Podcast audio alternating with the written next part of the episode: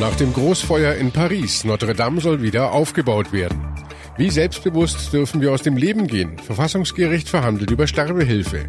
Und wieder Panne bei Regierungsflieger. Bundeswehrjet schrammt nur knapp an einem Unglück vorbei. Besser informiert aus Bayern und der Welt. Antenne Bayern. The Break. Willkommen zum Nachrichtenpodcast von Antenne Bayern. The Break ist die Auszeit für mehr Hintergründe, mehr Aussagen und Wahrheiten zu den wichtigsten Themen des Tages.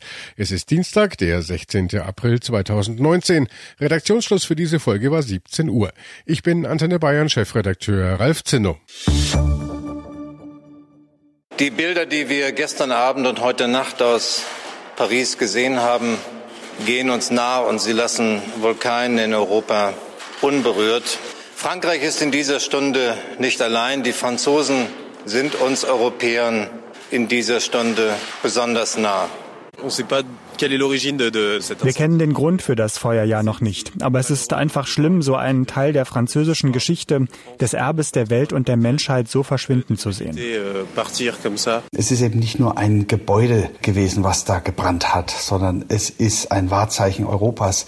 In die Mauern dieser Kathedrale sind so viele Geschichten von Trauer und Trost eingeschrieben. Meine Gedanken und Gebete sind bei den Menschen in Paris und in ganz Frankreich Frankreich, die um ein Bauwerk bangen, das Teil ihrer Identität ist. Bundespräsident Steinmeier, ein Passant in Paris, der bayerische Landesbischof und EKD-Ratsvorsitzende Bedford Strom. Nur einige von vielen Stimmen, die für das Entsetzen über die Brandkatastrophe stehen. Notre Dame in Flammen. Das trifft vor allem die Franzosen mitten ins Herz und löst in aller Welt Bestürzung aus. Weltkulturerbe, das meistbesuchte Wahrzeichen von Paris. Bis zu 14 Millionen Touristen besuchen die gotische Kathedrale jedes Jahr. Mehr als den Eiffelturm oder Sacré-Cœur.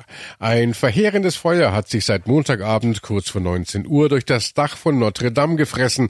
Der größte Teil der hölzernen Konstruktion und auch der Spitzturm stürzten ein. Zwischendurch gab es sogar Befürchtungen, die komplette Kirche könne in sich zusammenfallen. Ein gigantisches Gebäude, an dem ab dem Jahr 1163 fast 200 Jahre lang gebaut wurde, mit einem Kirchenschiff von 130 Metern Länge und 48 Metern Breite. Doch die Feuerwehr von Paris vollbringt das Wunder. Am Morgen ist klar, der Brand ist vollständig gelöscht. Die Grundstruktur der Kathedrale ist gerettet, die Fassade und die beiden Haupttürme stehen noch. Jetzt geht es an die Ursachensuche und Experten begutachten die Schäden.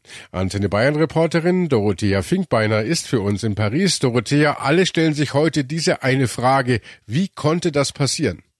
Ja, die Frage stellt sich hier in Paris auch jeder. Eine Frau, die ich in der Nähe von Notre Dame getroffen habe, die ging sogar so weit zu sagen, euh, es ist schockierend, dass so eine große Stadt wie Paris nicht mehr tun kann, um solche Dramen zu verhindern. Aber es gibt in Notre Dame eben ein System, das man wohl für ausreichend hielt und wonach das Dach, wo ja die Bauarbeiten waren, dreimal am Tag kontrolliert wurde. Und es gab wohl auch einen Alarm, besser gesagt zwei. Einmal 18.20 Uhr, wo man aber wohl nichts Bedrohliches gefunden hat und dann 18.43 Uhr, als der Brand dann entdeckt wurde. Man ist aber ja noch nicht hundertprozentig sicher, dass die Renovierungsarbeiten dort im Dach die Ursache waren. Nein, es gibt dafür noch keine Beweise. Die Befragung der Bauarbeiter, die ja noch in der Nacht begonnen hat, hat auch nichts gebracht. Aber es spricht eben viel dafür, dass dort was schiefgegangen ist. Nicht zuletzt, weil das Feuer genau dort ausgebrochen ist und dass die Arbeiter zu dem Zeitpunkt eigentlich schon längst weg waren, muss nichts bedeuten, denn winziger von den unbemerkt brannten Funke hätte das Feuer ja später auslösen können. Jedenfalls geht die Staatsanwaltschaft hier im Moment eher von einem Unfall und nicht von Terror oder Brandstiftung aus. Und äh, die Feuerwehr, die hätte den Brand nicht vielleicht doch schneller löschen können? Also im Moment hört man hier nur Lob für die Feuerwehr, die es geschafft hat, die Kathedrale im letzten Moment wirklich noch zu retten, obwohl sie erst Schwierigkeiten hatten, durch den Pariser Feierabendverkehr zu kommen, obwohl sich das Feuer in den uralten Balken im Dach natürlich rasend schnell ausgebreitet hat. Die haben Drohnen mit Wärmebildkameras eingesetzt, auch einen Roboter, um schnell herauszufinden, wo sie am besten mit den Löscharbeiten ansetzen und wohl auch schon zuvor einen exakten Notfallplan bereit gehabt. Der Dachstuhl von Notre Dame bestand aus 13.000 Eichenstämmen, die im 12. Jahrhundert gefällt wurden. Man bezeichnete deshalb die Dachkonstruktion auch als den Wald. Ein Funke im Holzstaub dort oben könne Stunden oder gar tagelang unbemerkt vor sich hinglühen, bis plötzlich eine Flamme alles anzündet, sagt ein heute oft zitierter französischer Brandexperte. Notre Dame sei eine riesige Streichholzschachtel. Große Sorge herrscht nun auch um die kostbaren Kunstobjekte, die Notre Notre Dame beherbergt. Die wertvollsten Schätze der katholischen Kirche sind hier zu finden. Während heute Nacht hunderte Feuerwehrleute den gigantischen Brand bekämpfen, entsendet der Vatikan sein Sondereinsatzkommando, bestehend aus Priestern und Gläubigen. Es sind die Ritter vom heiligen Grab Jerusalems, die zu einer todesmutigen Mission aufbrechen und aus der Flammenhölle die bedeutendsten Reliquien der Christenheit retten sollen. Die heilige Dornenkrone, die Jesus am Tag seiner Kreuzigung getragen haben soll, droht im Flammeninferno für immer zerstört zu werden. Und tatsächlich, sie können den Dornenzweig aus dem Schrein befreien und in Sicherheit bringen. Ob es ihnen auch gelungen ist, den berühmten Holzsplitter vom Kreuz Jesu und den Nagel, mit dem Christus damals ans Kreuz geschlagen wurde, zu retten, ist nicht bekannt. Aber es ist davon auszugehen, denn der Direktor von Notre Dame verkündet noch am Morgen, die Flammen hätten den wertvollsten Kirchenschatz nicht erreicht. Die Leidenswerkzeuge Christi sind aber nicht die einzigen bedeutenden Schätze in der Kathedrale. Die Rosenfenster von Notre Dame, die zu den berühmtesten Glasmalereien der Welt gehören, könnten geborsten sein. Dutzende Gemälde berühmter Maler, die Kirchenorgeln von Notre Dame, die Altäre, die 37 Statuen der Jungfrau Maria. Niemand weiß, ob oder wie stark sie von dem Feuer beschädigt wurden. Denn Experten schätzen, dass in der Kirche während des Brandes Temperaturen von bis zu 1000 Grad herrschten. Die Kathedrale von Notre Dame, sie ist das am stärksten besuchte Denkmal Europas. Tausendfach gemalt, sie erlebte Meilensteine der Geschichte, wie die Krönung Napoleons oder die Feier zur Befreiung von den Nazis. Fast 200 Jahre hat ihr Bau im 12. Jahrhundert gedauert. Seit Disneys Zeichentrickfilm Der Glöckner von Notre Dame ist sie auch für unsere Kinder die Kirche aller Kirchen. Präsident Macron drückt es in seiner wahrscheinlich bedeutendsten Ansprache an die Bevölkerung heute Nacht so aus. Et je veux aussi avoir une pensée pour l'ensemble de nos compatriotes. Notre Dame ist unsere Geschichte, unsere Literatur, unsere Fantasie, der Ort, an dem wir all unsere großen Momente, unsere Epidemien, unsere Kriege, unsere Befreiung gelebt haben. Und er kündigt an, diese Kathedrale, auch wenn es Jahrzehnte dauern wird, wieder aufzubauen. Der Wiederaufbau dürfte nicht nur Jahre dauern, sondern auch ein Vermögen verschlingen. Die beiden größten französischen Luxusgüterkonzerne haben kurze Zeit nach dem Brand zusammen 300 Millionen Euro in Aussicht gestellt. Präsident Macron hat weltweit zu Spenden aufgerufen. EU-Ratspräsident Tusk appellierte an die Mitgliedsländer, beim Wiederaufbau zu helfen. Bulgarien will Geld und Restauratoren schicken. Auch Deutschland, Polen und Russland gehörten zu den ersten, die ihre Hilfe anboten. Wir fragen einen Experten, der für das berühmte Ulmer Münster zuständig ist. Auch eine Kirche im gotischen Baustil. Michael Hilbert ist Münsterbaumeister in Ulm. Herr Hilbert, für den Wiederaufbau eines solchen jahrhundertealten Gebäudes, da braucht es doch sicher jede Menge Spezialisten, die sich mit diesen antiken Bauteilen und Kunstwerken genau auskennen.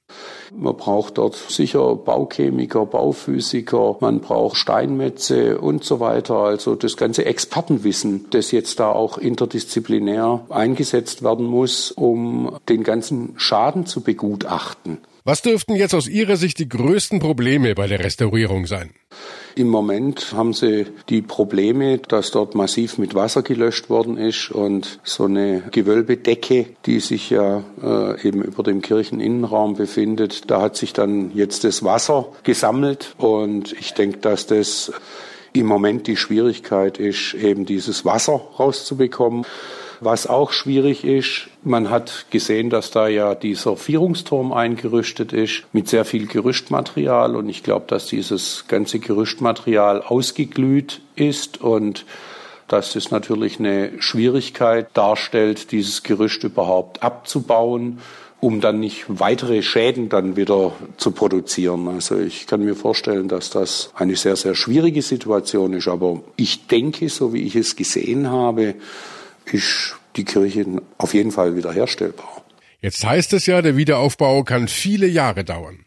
Das ist alles sehr, sehr aufwendig. Also wenn der Stein beschädigt ist, so ein Bauteil, was vielleicht so drei, vier, 500 Kilo wiegt, also vielleicht ein Viertel Kubikmeter Stein, das dauert allein sechs, acht Wochen, um den herzustellen und dann ist er noch nicht versetzt an Ort und Stelle und das muss auch alles organisiert werden. Da brauchen Sie eine, eine Bauhütte, die interdisziplinär zusammenarbeiten mit Gerüstbauern und mit äh, Zimmerleuten, mit Schmieden und Steinmetze und Restauratoren und, und, und, und, und. Vielen Dank, Michael Hilbert, Münsterbauer in Ulm. Auch bei uns in Bayern stehen wertvolle historische Kirchen, zum Beispiel der Regensburger Dom, der genauso wie Notre Dame einen Dachstuhl aus Holz hat. Bayern-Reporterin Tanja Hugger, wie ist denn der Regensburger Dom gegen einen derartigen Brand gewappnet?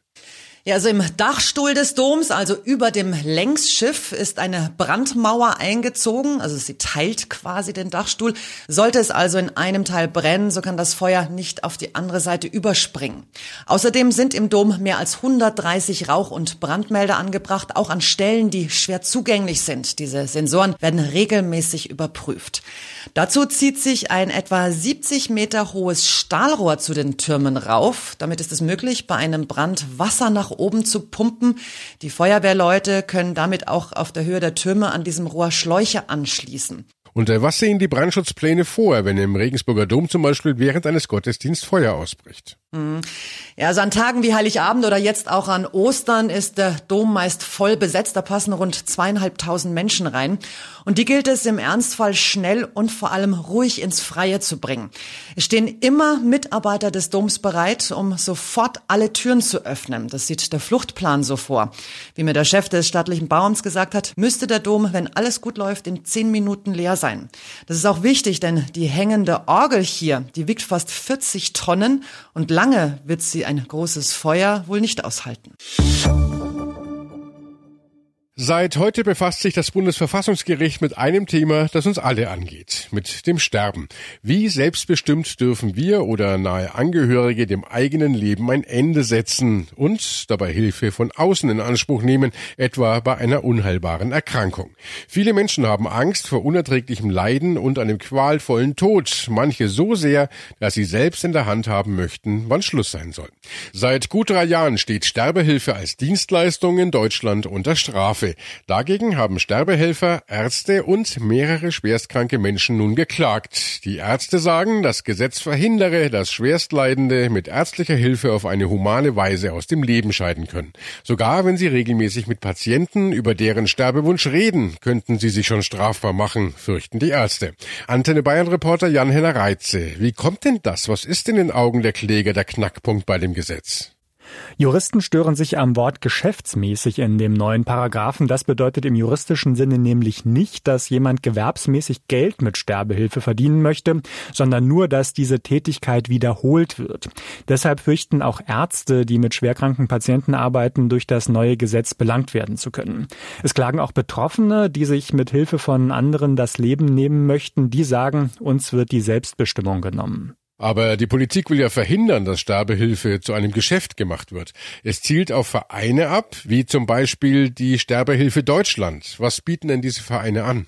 Es geht um Hilfe beim Suizid und Präparate, die zum Tod führen für beispielsweise Schwerkranke, die sterben möchten.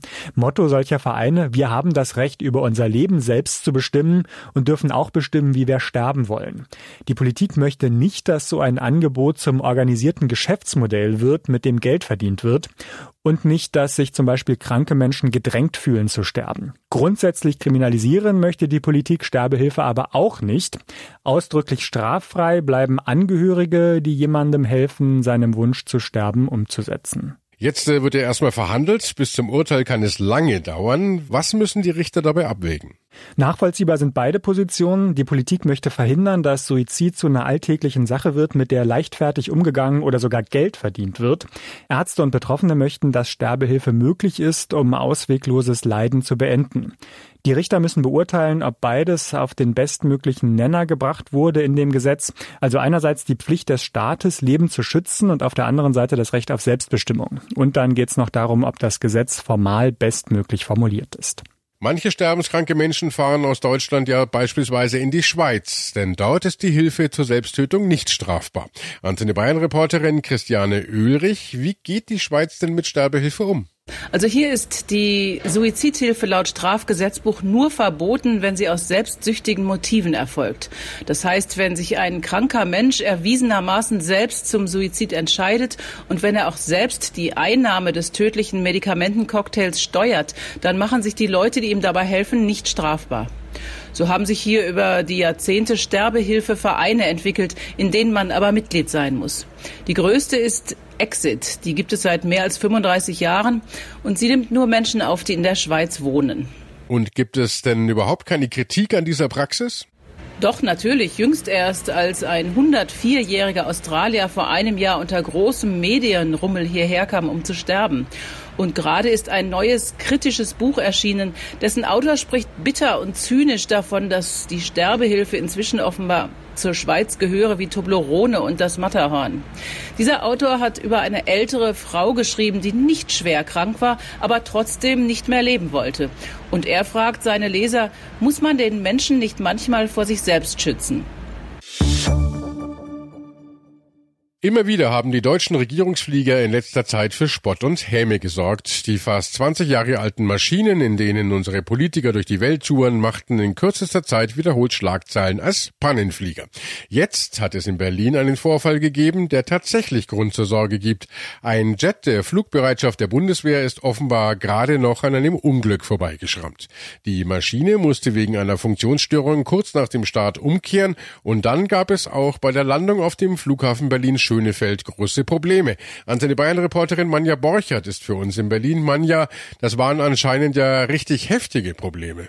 Ja, die Maschine ist offenbar nur knapp einem Unglück entgangen. Verteidigungsministerin von der Leyen hat gesagt, dass die Crew den Jet unter schwierigsten Bedingungen zu Boden gebracht hat und damit Schlimmeres verhindert hat. Eine kontrollierte Landung war nicht mehr möglich. Der Jet hat mit beiden Tragflächen den Boden berührt bei der Landung. Zum Glück waren keine Passagiere an Bord, keine Politiker, nur die Crew. Die wurde nach der Bruchlandung erstmal ins Krankenhaus gebracht. Und äh, gibt es denn schon Hinweise, was die Ursache war? Nein, das wird noch untersucht. Die Bundeswehr spricht bisher nur von Funktionsstörungen. Was wir wissen, ist, dass der Jet für Wartungsarbeiten hier in Schönefeld war. Eigentlich ist er in Köln stationiert.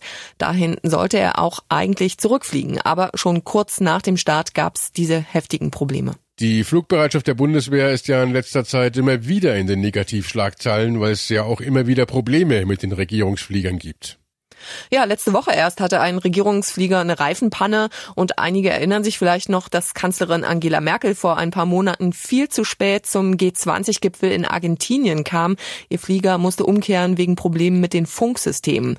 Außenminister Heiko Maas saß neulich in Mali fest. Bundespräsident Steinmeier hat's in Äthiopien getroffen. Tja, weil sich die Pannen eben häufen, hat Verteidigungsministerin von der Leyen drei neue Langstreckenmaschinen bestellt. Drei nagelneue neue A350-900. Allerdings, bis die dann da sind, bis die eingesetzt werden können, das wird erst Mitte nächsten Jahres sein. Danke nach Berlin und äh, das war The Break, der Nachrichtenpodcast von Antenne Bayern an diesem Dienstag, den 16. April 2019. Ich bin Chefredakteur Ralf Zinno. Antenne Bayern. Besser informiert. Jeden Tag. Zu jeder vollen Stunde auf Antenne Bayern. The Break gibt's auch morgen wieder um 17 Uhr. Jetzt abonnieren.